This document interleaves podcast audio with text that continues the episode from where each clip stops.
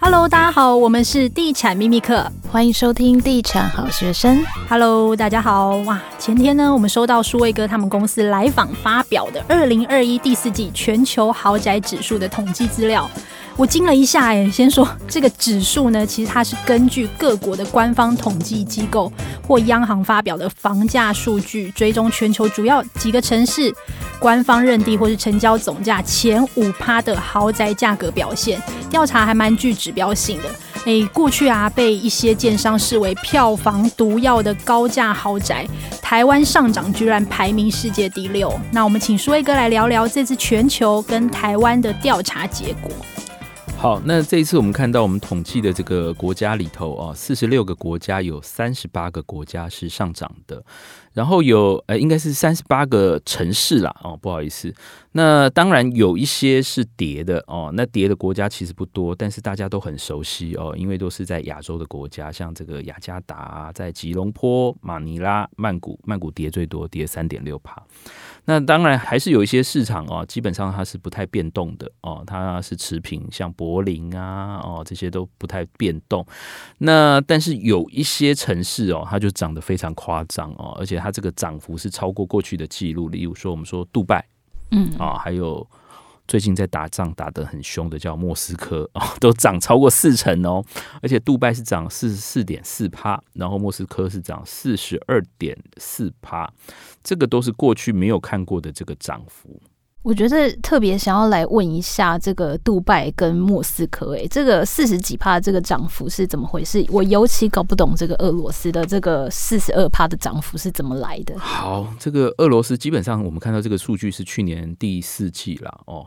等于是总结去年一整年的这个房价的涨幅、豪宅涨幅了啊。那莫斯科去年以前哦，它整个经济状况其实还算相对稳定啊。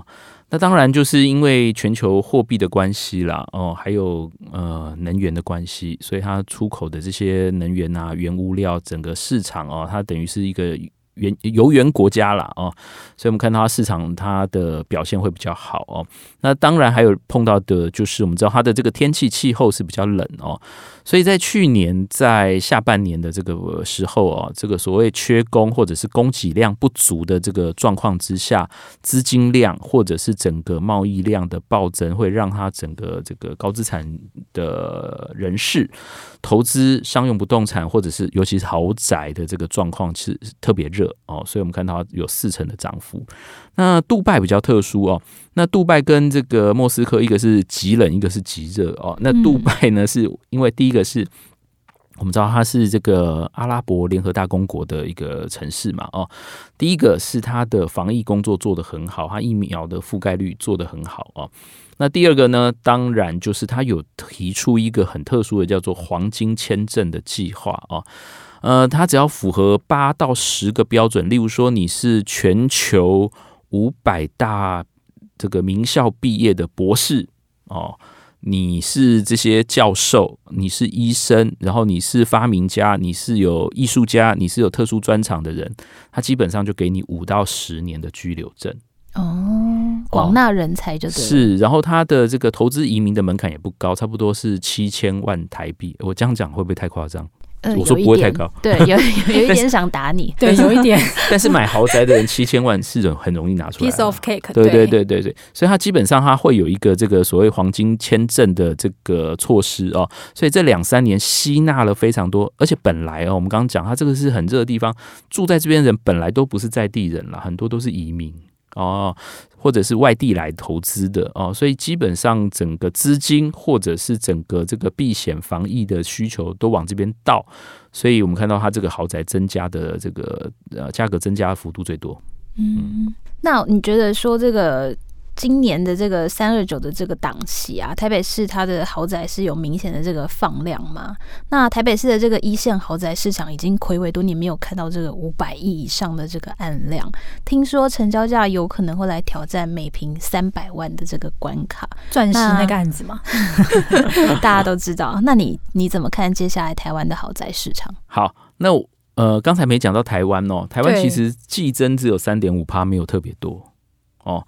啊，但是为什么这个年增有十八点多趴呢？最主要是十九趴啦哦，最主要是我们之前也讲过，就实价登录的这个制度在改变。以前这个预售屋不晓得什么时候才会登录哦，这个可能要结案，它才会公布出来。但是现在不是啊，你现在只要一签约，呃，一个月之后实价登录就看得到。对，没错。好，所以这一次里头哦，我们跟去年同期来比就很准哦。呃，我们的预售屋的成分增加了八十五个百分点哦。那但是实际上哦，整个豪宅市场的成交总量是没有改变哦，差不多两百亿左右。那代表什么？代表是中古屋其实萎缩的很厉害，嗯，然后很多是用预售的方式在交易。那预售屋我们知道现在的状况哦，刚才讲说三百万的行情，我们先不讲那个比较特殊的哦，三百万当然也是一样啦。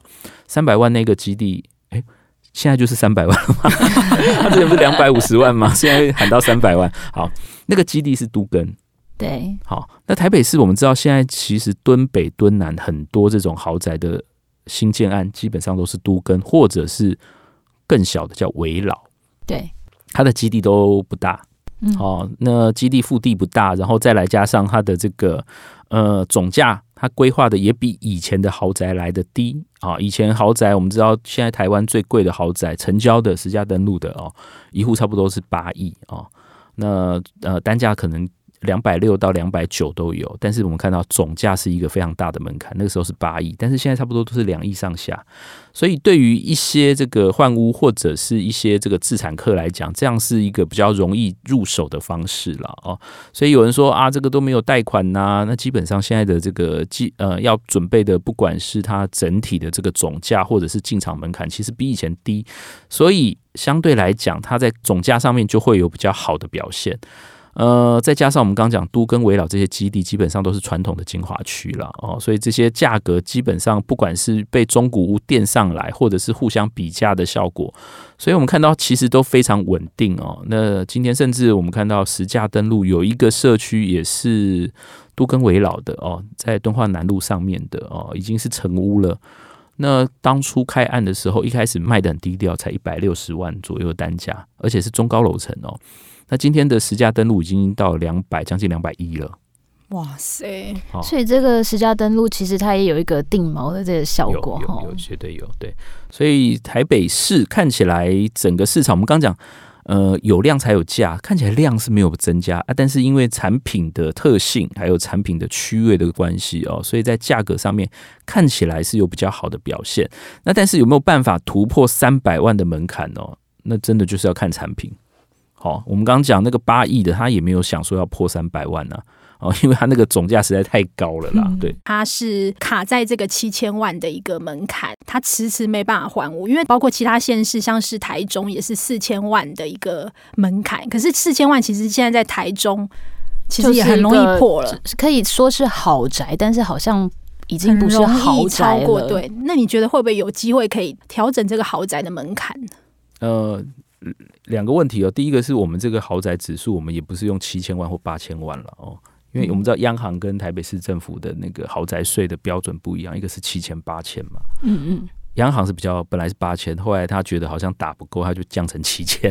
然后台北市是一直是八千，那但是基本上我们早就知道这个不是所谓的这个顶豪的这个整个价格带啦，所以我们本来就是设定上亿以上才算哦。那以目前来看，的确这个这个价格是表现的跟这个我们如如果说我们用七千万来抓的话，可能会不准啊，可能会涨更多啦。然后另外一个就是政策有没有需要调整这个？以目前来看，我觉得政策也很难调整诶，因为他会觉得说，我现在卡这么死，你们很多都还是全现金在交易的，有差吗？对，真正的金字塔顶层的这些购物客没有差。对啊，你知道三百万、五百万的这个定存在银行里头，一个月的利息才多少？零点八趴哎。对啊，所以他或甚至零点一趴都有，所以对他们来讲，当然是要赶快把钱拿出来啊，怎么可能还去贷款哦？所以对于真的顶端的人哦，还有那个在七千万上下生死线挣扎的人，他的那个需求不一样了哦。那的确，有没有可能是有变通方法啦？例如说他，呃跟银行有一个协议书啊，他是有一个这个换屋条件的，这个也有听说过啦。哦。那但是实际上在目前呃，不管是精简哦，或者是政策紧缩之下，有没有人愿意这样做？这个是比较值得考量啦。哦。但是我觉得，如果误杀换屋主的话，其实对于整个市场来讲，也不是太健康。嗯，所以现在有一些建案会是六九九八万，就是硬不要超过七千万的门槛。或者是有一些他会用合并户的方式来做贷款，对对，用合并户应该最常见。对，没错。嗯，那你觉得说今年这个台湾豪宅的这个买气会跟去年一样的热吗？因为我有观察到一个很特别的现象，就是今年台北市出现了一些案子，它是整栋出手的。它可能基地不大，那可能就是规划一层一户，那诶、可能总户数就是十户左右。那它其实是想要整栋出售，那代表这个很高的这个总价的这种物件，其实还是有市场存在，才会有这样子的物件推出。对啊，基本上对于这些富豪来讲，我们讲说这几年呢，尤其是 Q 一之后，这个资产膨胀的这个现象是非常惊人了啊，所以。呃，的确都是有这样的买家，而且是他有很强烈的是要这个抗通膨啊，或者是要自产啊，甚至是要投资的需求。但是现在比较麻烦的就是我们刚刚讲整个台北市场哦，不要说中南部，至少看台北市场，它能提供满足这样条件的物件是越来越少，很有限了哦。刚讲说这种整栋的，那第一个是要看它的这个区位条件好不好哦。那基本上好区位的没有什么条件提供这样的物件呢、然后再来就是看产品。那有一些产品它规划，它本来就不是豪宅建商规划的，它做的东西它也没达到这些顶级豪宅的买方的需求哦，所以看起来是有这样的买方，也有好像这样子总价带的产品，但是很难撮合，或者是很难做去化。最主要是真的是这个他们的需求是没有被满满足，在目前的这个市场上。嗯，好的，那这一集也非常谢谢舒卫哥来上我们的 podcast。不好意思，这次搞了你那么久，三集，而且主题都还蛮硬的。